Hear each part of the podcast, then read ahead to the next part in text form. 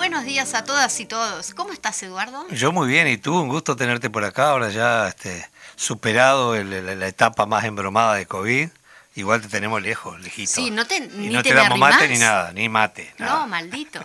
Bueno, Bueno. Este, estamos, sabían que esta- tenemos una invitada que la vamos a dejar para después, es una sorpresa, pero estamos a 29 días de la entrega de las firmas necesarias para eh, llamar a Plebiscito. En cuanto a eso, quiero agradecer muchísimo el esfuerzo que está haciendo justamente los compañeros del Teatro El Galpón, que ellos tienen la mesita, están levantando firmas y a redoblar esfuerzos y obviamente con todo eh, un abrazo a todas y todos los de compañeros del Galpón que están haciendo ese esfuerzo. Por otro lado, no ves Eduardo que pasamos por 18 y Acevedo Díaz y vimos un, eh, un mural enorme, divino de Ah, los hermosos. compañeros de Andrés Di Pascua. Hermoso. Entonces Bueno, le mandamos compañeros, hay que firmar porque es la única oportunidad que tenemos de saber qué es esa ley este, que, que se votó y que nosotros no tuvimos oportunidad de discutirla para saber si, para aprobarla o no. Entonces, que nos den esa oportunidad, eso es lo que queremos con la firma. O sea, no es que se vaya a derogar la ley, sino vamos a tener la oportunidad de discutirla. Así que eh, vamos a arrancar con música. Yo traje, Sí, claro. traje una, una, como, como un- corresponde. una musiquita de allá del norte, de los aparceros, una, una polquita muy linda. Eh, Olor a campo se llama. Una ranchera en realidad.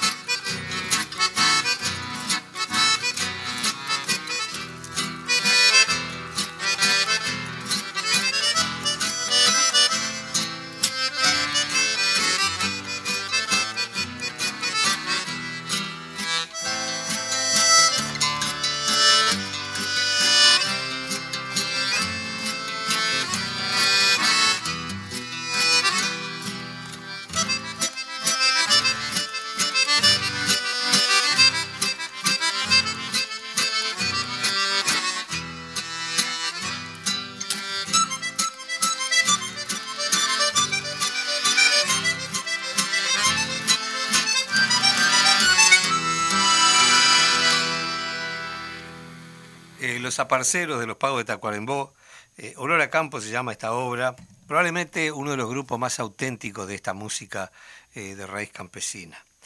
Bueno, vamos a adentrarnos al tema porque hay mucho para conversar y han pasado cosas importantes que no tenemos muchos espacios para aclarar, para decir las cosas eh, como son. Entonces se ve una sola campana que tiene espacios enormes en los grandes medios de difusión.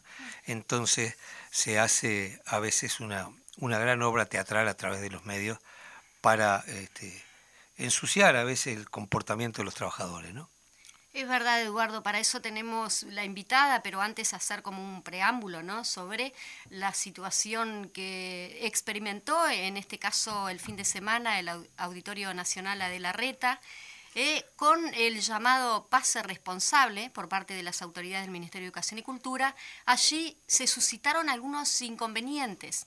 Según el sector de los trabajadores, dice que eh, dicen que no haber conocido eh, con, antelación las medidas que la, conocieron recién a los siete días anteriores que salió esta medida, bueno, este experimento al público, cosa que según Carámbula Noche tiene mucho de errado, ¿no? En cuanto a la situación sanitaria y demás.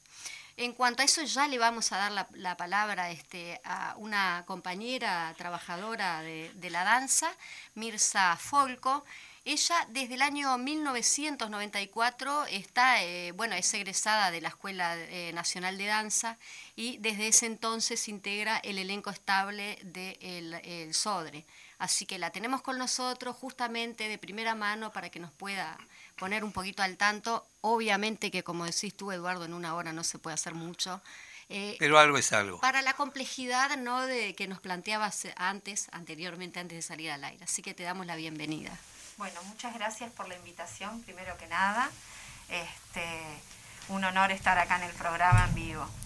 Y bueno, para aclarar un poquito, este, que en el SODRE, en estos momentos, cuando uno le dice eh, el gremio este, del SODRE, uno piensa en AFUSODRE, no es verdad que es el gremio estatal.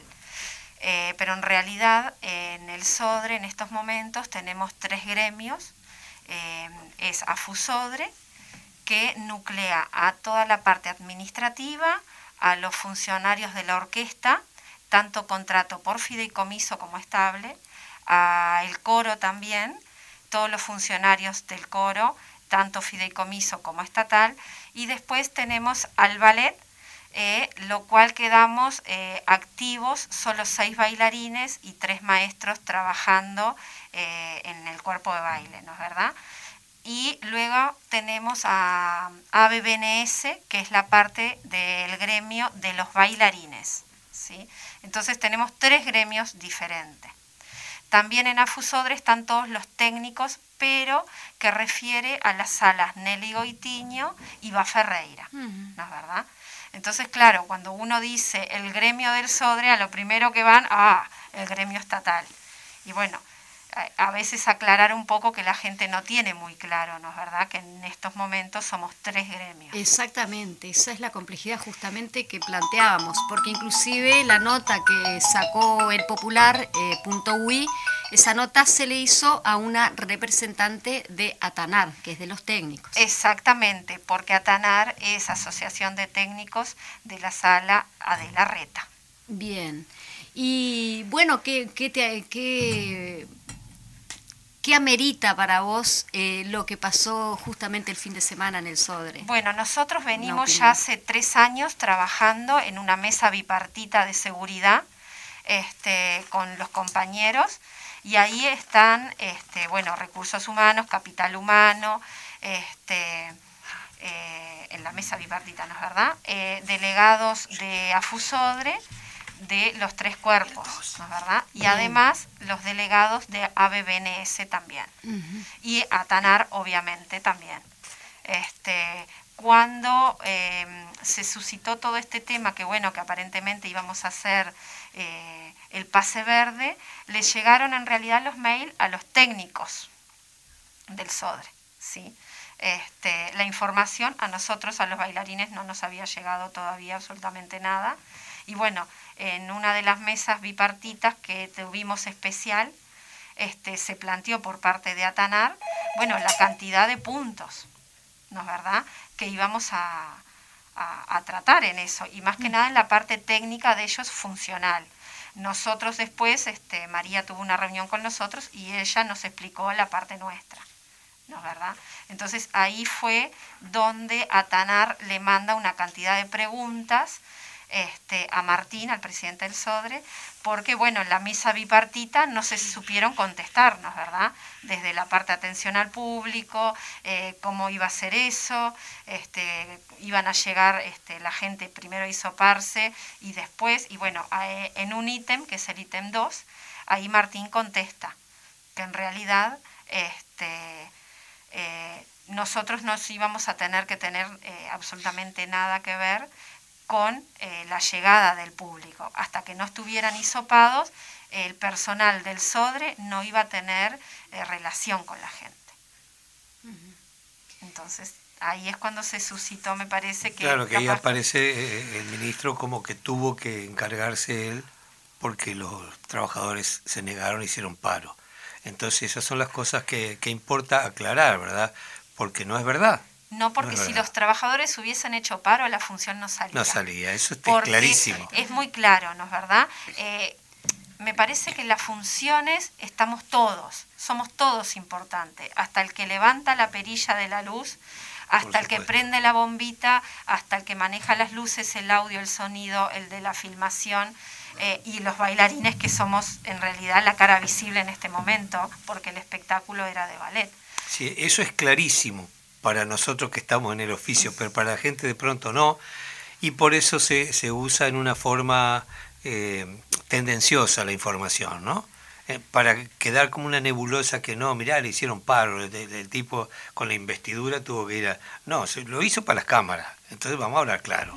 Eh, el ministro lo hizo para las cámaras, entonces eso no está bien, porque justamente rebaja la investidura que le corresponde, ¿no? Fue muy caótico, ¿no? Eh, tragicómico, si por así decirlo, ¿no? Que por primera vez eh, un ministro de Cultura haga una tarea este, alegando de que la persona que tenía que hacerla no estaba y en realidad eh, no fue así. No, no, no fue de esa manera. Porque bueno, en la mesa bipartita, en la contestación, o sea, las preguntas que se le mandó a la presidencia del SODRE, estaba esa y fue contestada este, no me acuerdo bien, tenemos los mails, si fue el 2 contestado o el 3, o el 2 mandamos nosotros y ellos contestaron el 3, no me acuerdo bien ahora porque no la tengo acá. Pero en el punto 2 dice claramente que el personal este, del auditorio no iba a tener contacto con el público hasta que no estuviera hisopado como en cualquier lado, ¿no? Porque a uno lo mandan a hisopar y en realidad no te toman la fiebre ni nada, tú llegas al lugar, dos segundos te hisopan o la gente que tiene auto te dice, por favor, no se baje del auto, se baja apenas el tapaboca, listo, hasta que no tenga el resultado. Bueno, esto como es un pase responsable, este, y también por el Ministerio ¿no? de Salud Pública, hecho por el Ministerio, que digo, para mí no estuvo mal, ¿sí? La cuestión es que si el Ministerio se va a hacer cargo, me parece, de los teatros independientes también, Exacto. ¿no? Porque yo creo que ahí a donde ataca más que nada la gente del teatro independiente, que si haces un unipersonal o espectáculos, pequeños espectáculos, eh, la gente que va a ver con una entrada de 200 pesos, 150 pesos, más un esopado de 1000 o de 500, que no se sabe lo que va a salir esto, no va a ir. A eso, iba, a eso iba justamente que no es solo la entrada, sino que ahora con este, tener que pagar el hisopado. O sea, porque está, este, la vacunación no es un tema eh, de, que sea obligatoria, ¿no es verdad? Entonces, al no ser una vacuna obligatoria, no está en nuestro esquema de vacunación, cada uno es libre de hacer lo que quiera. Yo entiendo la responsabilidad que, bueno, eh, me parece que todos tenemos, ¿no? Eh, para cada persona de estar seguro o sentarse. También es una realidad. Las salas que son chicas, eh, en este momento es el 30% de afuera. Bueno, en este momento en realidad no se pueden hacer espectáculos públicos. Pero en el momento antes que lo cortaran era solo el 30%. Y en una sala chica, obviamente que es imposible Sí, claro, y es inviable. el tema del aforo. el Claro. aforo, el pago de la sala, o sea, es inviable hacer Absolutamente. Bueno, esas son las cosas que a nosotros nos preocupan que no aparezcan en los medios de difusión, porque, por cierto, eh, sería muy interesante que la gente supiera a través de los grandes informativos de las zonas centrales eh, la realidad de esta situación, porque la gente desconoce, entonces eh, hay un cuestionamiento relativo, bueno, no se puede hacer espectáculo, bueno, pero se abren los, los shopping, se abren... ¿Cómo es la historia entonces? ¿A dónde, a dónde está la, la- la responsabilidad y el asumir la situación tan grave que estamos viviendo? Porque eh, lo más terrible es que hay como una especie de acostumbramiento. Que tengamos más de 60 muertos por día me parece una cosa menor. Y es terrible, realmente es terrible. Y hay que asumir esa responsabilidad. Y quien ha dicho que la asume, bueno, que la asuma. No solo eso, eh, yo pienso que si uno va a un restaurante a comer, está sin tapaboca y en estos momentos si uno mira en los restaurantes, no hay una mesa libre, una ocupada, una libre, una ocupada. Ahí no te piden ni carne verde, ni sopado, ni nada. Y tenés Entonces, que sacarte el tapaboca. Exactamente, y tú te comiendo. sacas el tapaboca. Entonces uno dice, y bueno, ¿y por qué cierran los teatros o por qué cerraron los gimnasios cuando tienen un protocolo, sabes quién entra, quién sale, y en un restaurante uno lo tenés? Quizá en el momento que se tomó la medida de cerrar los teatros y cerrar todo lugar este, que, eh, con manifestaciones culturales, eh, no debería haber sido y sí debe ser ahora, este, porque ya lo están diciendo los especialistas en, en el tema sanitario, de que, bueno, eh, estamos en el peor momento. Lo que pasa es que la cultura es subversiva, porque predispone al individuo a tener un poco más de sensibilidad y a ser un poco más, eh, ¿cómo es que dice esa palabra que se usa hoy tan comúnmente? Tener empatía, ¿no? bueno, que nosotros este, consideramos que bueno hay que ser solidario y entender la realidad. Los músicos hoy día eh, probablemente sean lo- los más marginados y sumergidos. Eh, y los, los técnicos que trabajan con los músicos han tenido, ni siquiera pueden vender sus equipos de trabajo porque ¿quién los va a comprar? ¿Eh? Eh, hay una situación realmente durísima y los apoyos que, que se puedan brindar son en realidad que una persona con seis mil pesos no puede, por menos, puede comer. ¿no? Entonces hay como una desatención y por otro lado se habla de un superávit eh, en, la, en la economía y, y entonces El tema ¿Qué son los subsidios sí. también, por ejemplo, o también eh, las empresas, por ejemplo, hay mucha gente que es monotributista que no tuvo ningún derecho a nada. A Y sin embargo, todos los meses tiene que pagar su empresa monotributista. mm, Y no, no, no, no se amparó. Y lo mismo la gente que es jornalera. El jornalero que tiene menos de 150 jornales no le corresponde un seguro de paro. Entonces, a la gente realmente que es la que está, porque no, siempre dicen no, porque bueno, la cultura es informal, es informal. Pero hay mucha gente que es formal y aporta por eso, pero no llegan a los 150 jornales. Y no está en la informalidad y sin embargo no tuvo ningún beneficio. Y tampoco se puede acoger al beneficio de los 6 mil pesos porque figura en BPS. Claro. Entonces es, eh, es muy complejo. En realidad me parece que a la parte más sumergida o a la parte que aporta un poco menos, pero aporta, no, no estuvo el cuidado ahí. no, no está. No está. O sea, la situación está muy, muy difícil y bueno, hay, obviamente hay un interés de, que la cultura siga con la boca cerrada, ¿no? Eh, yo lo tengo clarito, la cultura es un elemento alternativo de información a la gente, eh, porque las canciones, la sensibilidad que despliega una danza, eh, una pintura, un- la edición de una nueva obra, la poesía, genera en el otro una sensibilidad especial para entender la realidad. Entonces, ¿qué hacemos? Este, te encerramos y te enchufaste a mirar películas este, Sí, sí, todo el claro. día. Eh, si podés, si podés pagar Netflix, si podés pagar esto. Y después si podés pagar la luz también, ¿no? Entonces, eh, Y si estamos viendo una realidad... la nafta. Bueno, No, no, no, pero además... no, este- yo- ¿Cómo que- impacta en los trabajadores de la danza directamente, cómo impacta directamente el tema del COVID en cuanto a que ta, estamos hablando justamente de los sectores más sumergidos?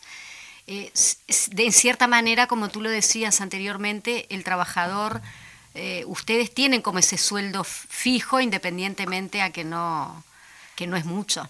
Claro. Pero ¿cómo impacta entonces todo este tema de la pandemia? ¿Ustedes están eh, reivindicando el, el tema de la renta básica para los trabajadores de la cultura? ¿Cómo, No, cómo no, viene? en eso no. Nosotros hemos estado trabajando realmente desde el día uno eh, que nos mandaron para casa.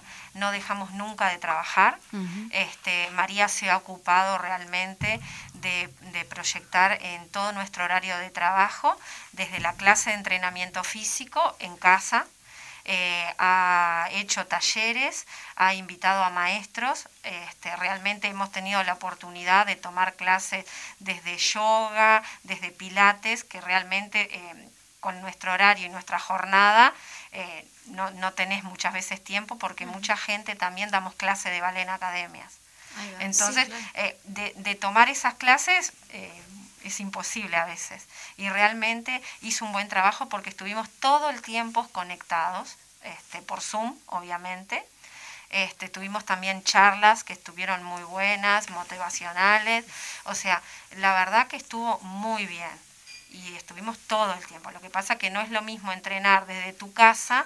Mucha gente no tiene espacio porque bueno, los bailarines, muchos son extranjeros y viven o en apartamento de un dormitorio o en un monoambiente, la mayoría. Entonces, claro, eh, al volver y vos tenés que estar en training es muy difícil. Por eso nosotros volvimos en burbujas de 10. Este, y la verdad que estuvo muy ¿Cuán- bien pensado. muy ¿Cuántos bien son, cuidado. cuántos este, En- bailarines? En, total somos casi 60 bailarines.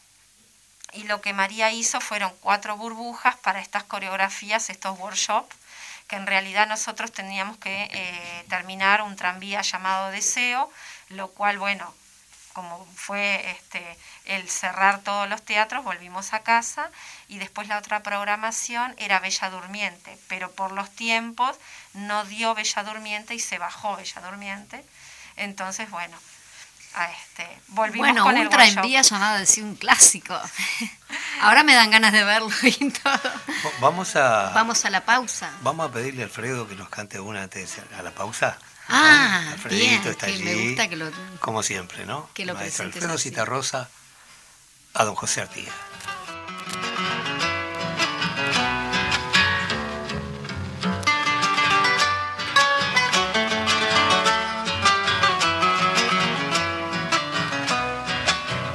Vidalita, acordate de José Artigas y endulzate la boca cuando lo digas. A la huella de un siglo que otros borraron, mintiendo los martirios del traicionado. A la huella vieja, Vidalita que te estoy buscando. Junto a la valleja, Vidalita, yo quiero irte andando. A la huella primero de José Artigas y sácate el sombrero cuando lo digas. La la la y la la la y la la y la y la la la y sácate el sombrero cuando lo digas.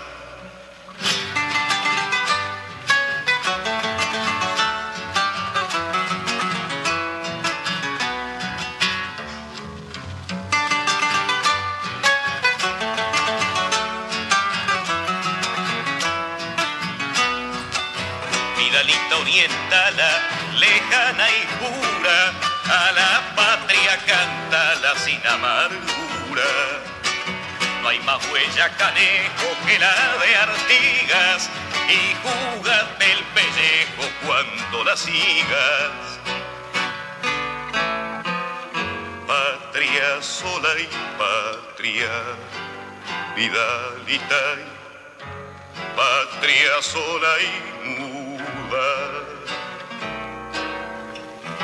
Rompe tu silencio, vida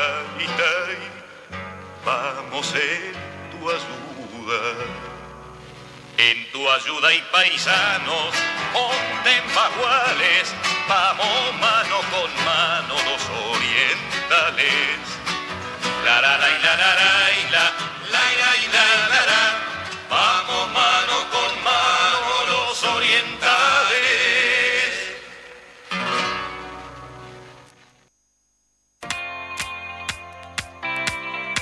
Desde Montevideo, Uruguay.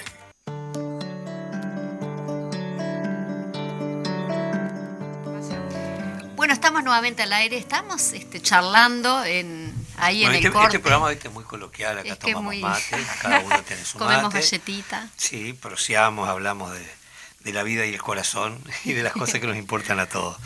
Así que bueno. Sí, justamente estábamos hablando ahí en, en el corte y la necesidad que tiene también el trabajador, de- el artista, de eh, poder buscar recursos para vivir de otra cosa que de lo que no estaba haciendo, por ejemplo, el actor, el músico, como decía Claro. Eduardo. Bueno, estamos charlando con Mirza, vamos a aclarar porque de repente alguno engancha la programación ahora, este, compañera del, del, del staff de bailarinas del Sodre.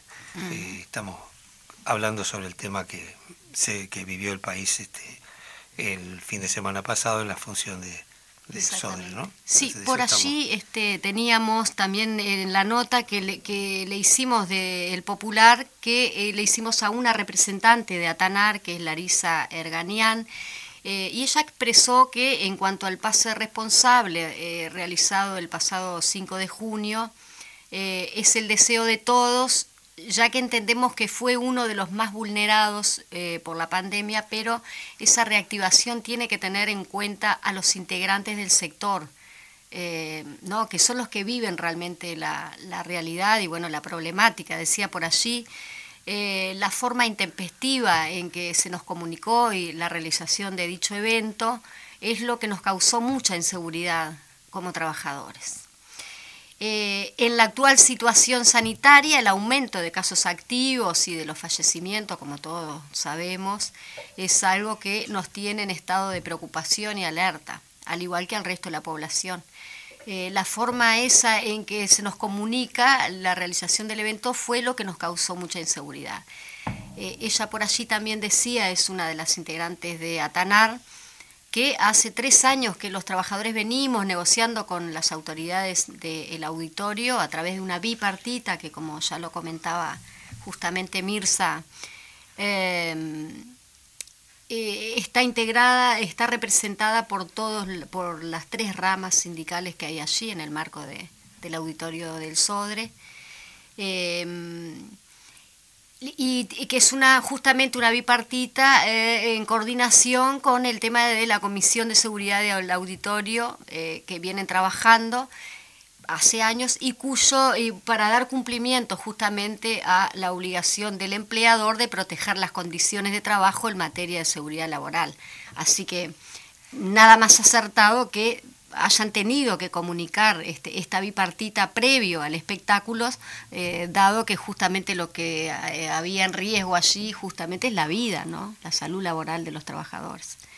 Este, por allí lo comentábamos. Ahora, un- el tema que hay que poner bien claro también, ¿no? Que sí, necesitamos ese espacio, pero eh, toda la, la- la etapa este, previa, esa la, los hisopados, tendría que hacerse cargo el Ministerio de Salud Pública, porque no le vamos a cobrar a la gente Exacto. una entrada y además que paguen el hisopado.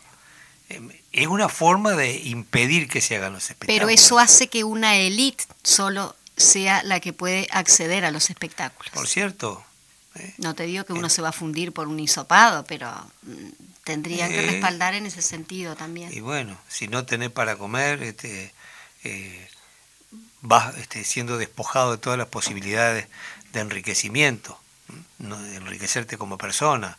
Eh, el arte, eh, siempre decimos, es de alguna manera eh, es inherente al ser humano. Por lo menos no tenemos estudios tan profundos para saber si los animales son artistas.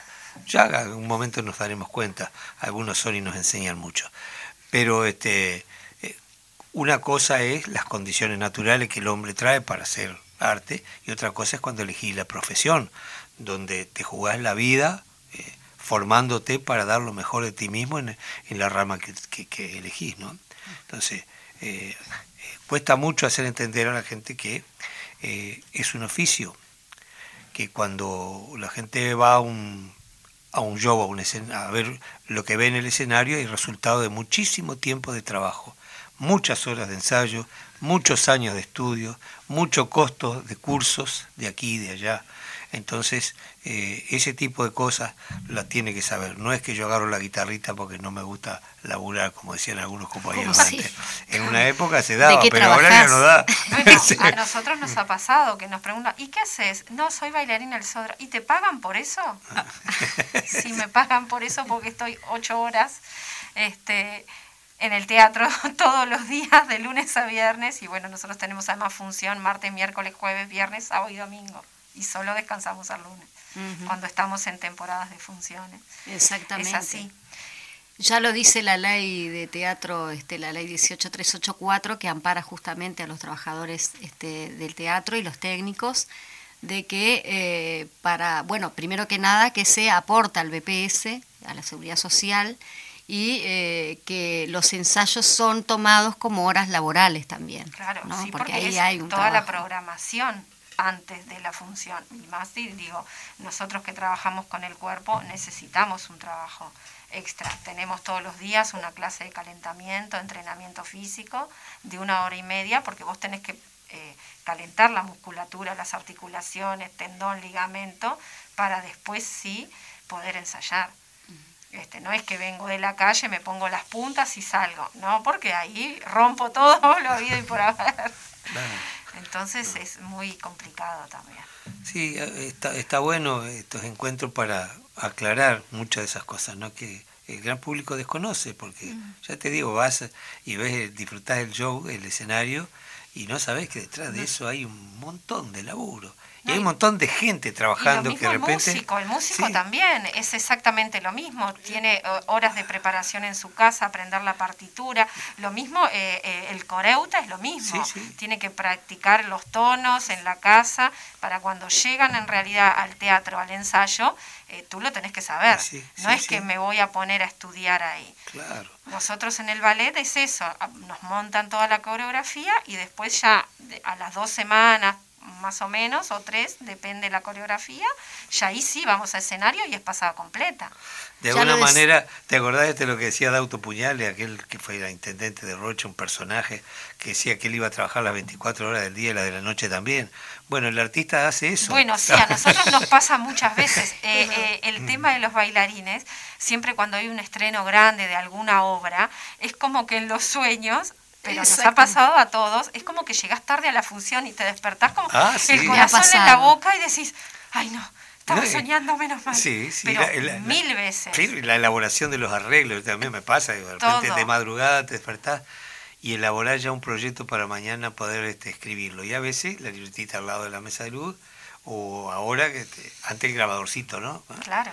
Este, no tenés hora, este, estos trabajos este, son absolutamente full time, están en la, siempre, de repente vos estás haciendo una canción y hay una palabra que no te cierra y esa canción te puede demorar 12 años o más y a veces un ratito, a veces sale de una y de una casualidad en una conversación o en una lectura de una obra encontrar la palabra que buscaba algo te... Picasso decía que la imaginación nos sorprenda trabajando. es decir, hay eh, justamente lo que hablamos, ¿no?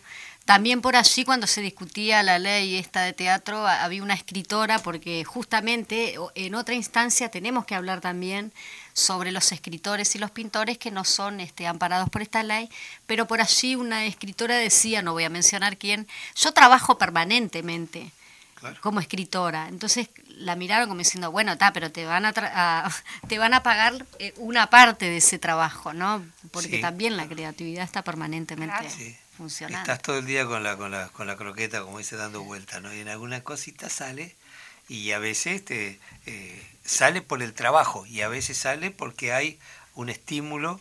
Eh, se, se retroalimenta todo el arte, ¿no? De repente ves una exposición de pintura y salís emocionado por alguna obra, o vas a una obra de teatro o una obra de danza y te emociona y algo te predispone a componer o a escribir algo, ¿no? O escuchar buena música o lees y la obra literaria te, eh, te genera un estímulo creativo, ¿no? Entonces es un alimento fundamental eh, para nosotros. Imaginemos un mundo sin música, sin danza, sin colores, ¿no? es, es, terrible, es imposible, ¿no? Y además, eh, una de las cosas que creo que lo hablamos, el arte siempre ha estado un poco adelantado a los sucesos humanos, ¿no? Eh, ¿Qué se iba a imaginar Julio Verne que la gente que, que íbamos a ir a la luna Sí. o que íbamos a viajar al fondo del mar? ¿no? Que los, los griegos escribieron creo que todos los dramas de la humanidad ya hace 400 años antes de Cristo. De manera que es una permanente carrera de postas en- de, una, eh, de una forma artística a otra y, bueno, de un libro a otro, de una música a otra, de una danza a otra. ¿no? Es, es, eh, es un estímulo permanente y además hoy día con las comunicaciones tan, eh, tan inmediatas, vamos viendo que la originalidad en realidad está en cada uno, en la posibilidad creativa de cada individuo. ¿no? Recuerdo lo que decía Benavides en una clase de literatura. El autor es un visor inteligente de su obra. ¿Qué significa esto? decía Bocha. Sabe lo que hizo, pero no lo que le salió. La obra siempre termina haciéndose en el otro. Sí, claro. Y y eso es un maravilloso. eh, hacer que el otro que esté enfrente a ti escuchando lo que vos hiciste te devuelva otra creación. ¿Tienen idea cuándo va a salir algún espectáculo a público? Bueno, no, es eh, decir, no se están preparando, porque Eh, como decís... Sí, sí, estamos, este, están nosotros eh, estamos eh, preparando en burbujas, este, ahora comienzan los ensayos a partir de hoy, eh, de un tranvía llamado Deseo, Ah, que son las bien. cinco funciones. Eh, se está esperando únicamente la, la reapertura, era lo que yo hablaba. Nosotros, este, al trabajar con el físico, si tú no tenés un entrenamiento previo y unos ensayos, eh, es imposible ya subir a escenario, porque, o sea, eh, trabajás con el físico, era lo que yo te decía, mis compañeros se van a romper. Pero en eso, María, la verdad, estamos sumamente cuidados. eh, ella eh, ha tratado... lo ¿cuán- que yo les perdón. ¿cuántos son en el espectáculo?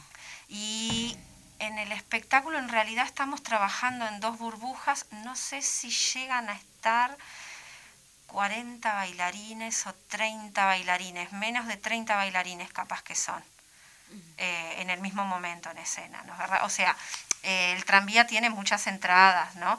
Eh, no significa que están todos en el mismo momento, a no ser en el final y en una de las partecitas, ahí hay bastante bailarines todos mis compañeros este, trabajamos con tapaboca. Y bueno, era lo que yo te decía, María en eso ha cuidado muchísimo y también este, se cumple eh, lo pautado por la bipartita, ¿no? que no podemos trabajar más de 15 bailarines. ¿Sí? María en eso, por ejemplo, trabajó con grupos en burbuja de 10, inclusive menos gente.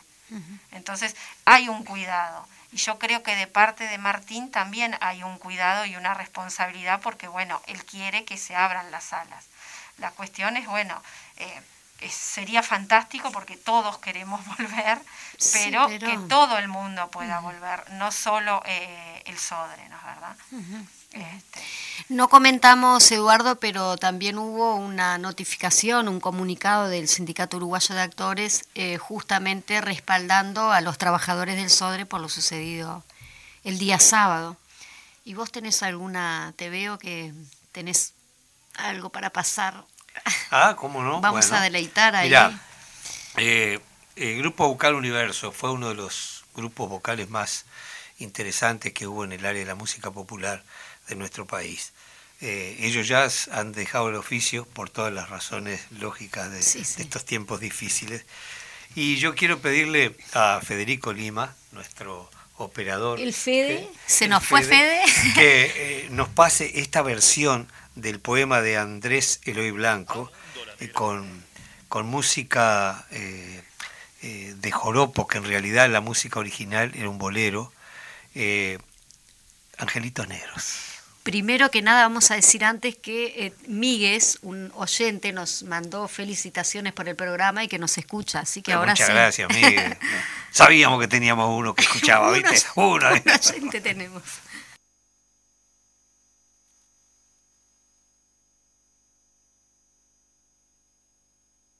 Juana, lo malo que le pasó, se le murió su negrito. Sí, señor.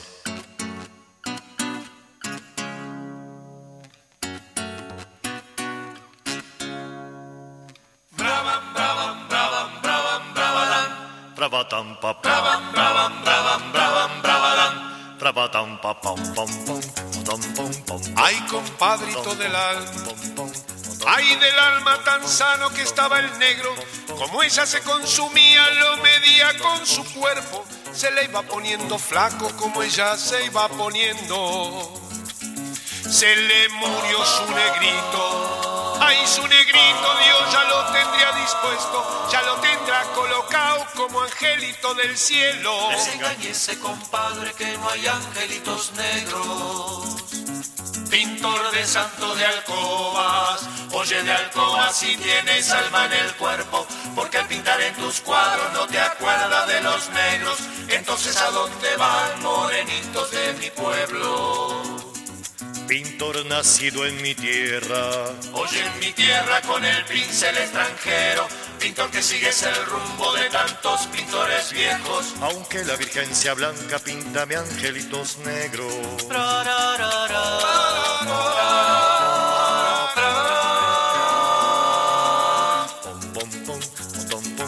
No hay un pintor que pintara, hay que pintará angelitos de mi pueblo. Yo quiero angelitos blancos con angelitos morenos. Ángel de buena familia no basta para mi cielo. Si queda un pintor de santos, oye de santos, si queda un pintor de cielo, que haga el cielo de mi tierra con los tonos de mi pueblo. Con su ángel de perla fina, con su ángel de medio pelo. Con sus ángeles morenos, oiga moreno, con sus angelitos blancos, con sus angelitos indios, con sus angelitos negros, que vayan comiendo mango por la barriada del cielo. Si sabes pintar tu tierra, Oye tu tierra, si has de pintar tu cielo, como el sol que tú está blanco, como el sol que suda el negro. aunque la virgencia blanca píntame angelitos negros.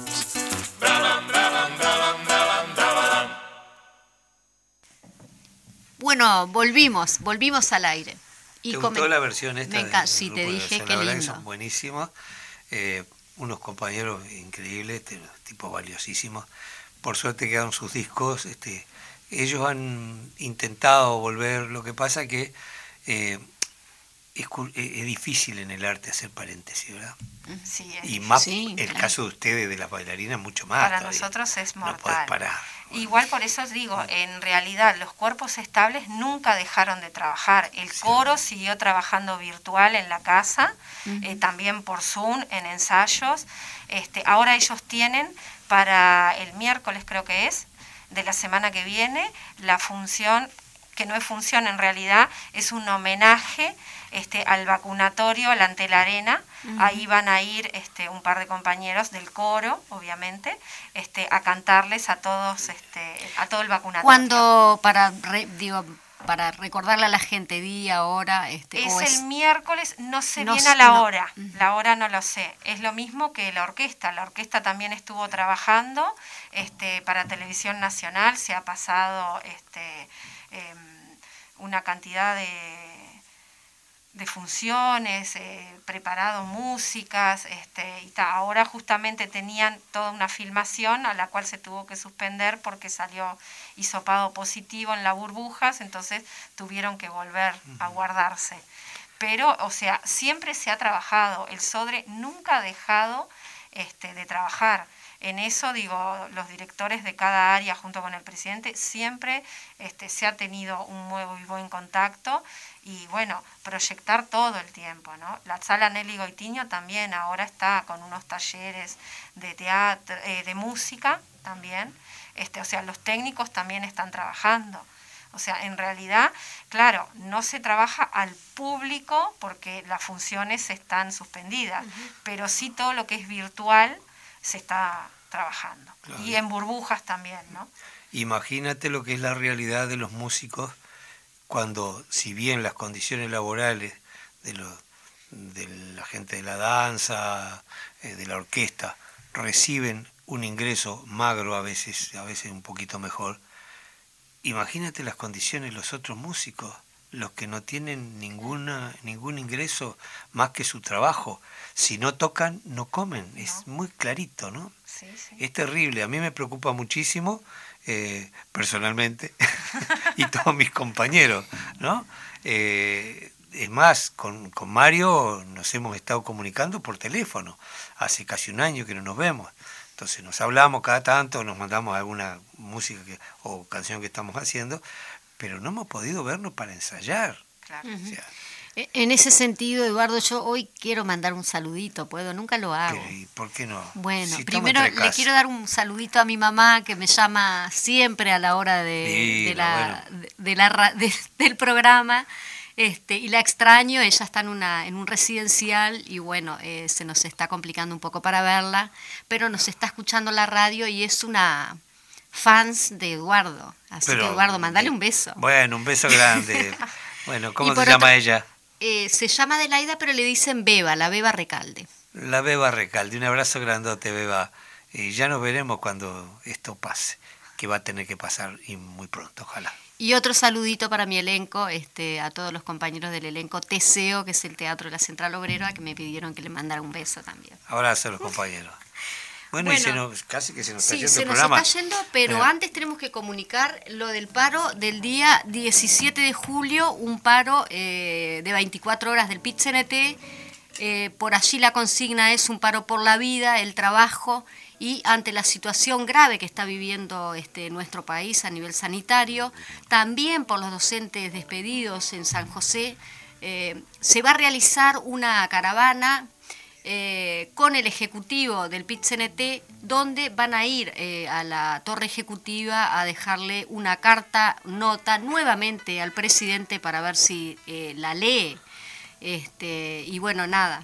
bueno, y también recordar a los compañeros que tenemos la mesa en el Galpón, en el Teatro Galpón, los que les falta firmar, por favor, muchachos y muchachas, no se duerman, que hay que apurar eso porque tenemos que resolver. Bueno, y muchísimas gracias, Mirza, por acompañarnos y por ponernos al día en un montón de cosas que, era necesario. Y eh, yo le pedía a Federico, nuestro operador. No, Federico es un eficiente que no puede más. Sí, bueno, que, nos vamos a despedir con una música de Gabriel Estrada, un músico uruguayo minuano formidable. ha ganado muchos premios como eh, como autor de obras instrumentales. Nos vamos con este bayón, que es una música bellísima de él, que le pertenece. Bien, para el próximo programa vamos a irnos al interior del país, mejor dicho, van a venir de Canelones las autoridades de eh, cultura de la Intendencia de Canelones. Vamos a tener acá este, solo ese preámbulo y quizá. Vamos a proceder con los canarios. Exactamente. Muy bien ahí. Bueno, Nos muchísimas gracias. gracias. Muchas gracias a ti. Abrazo grande a la audiencia. Chao.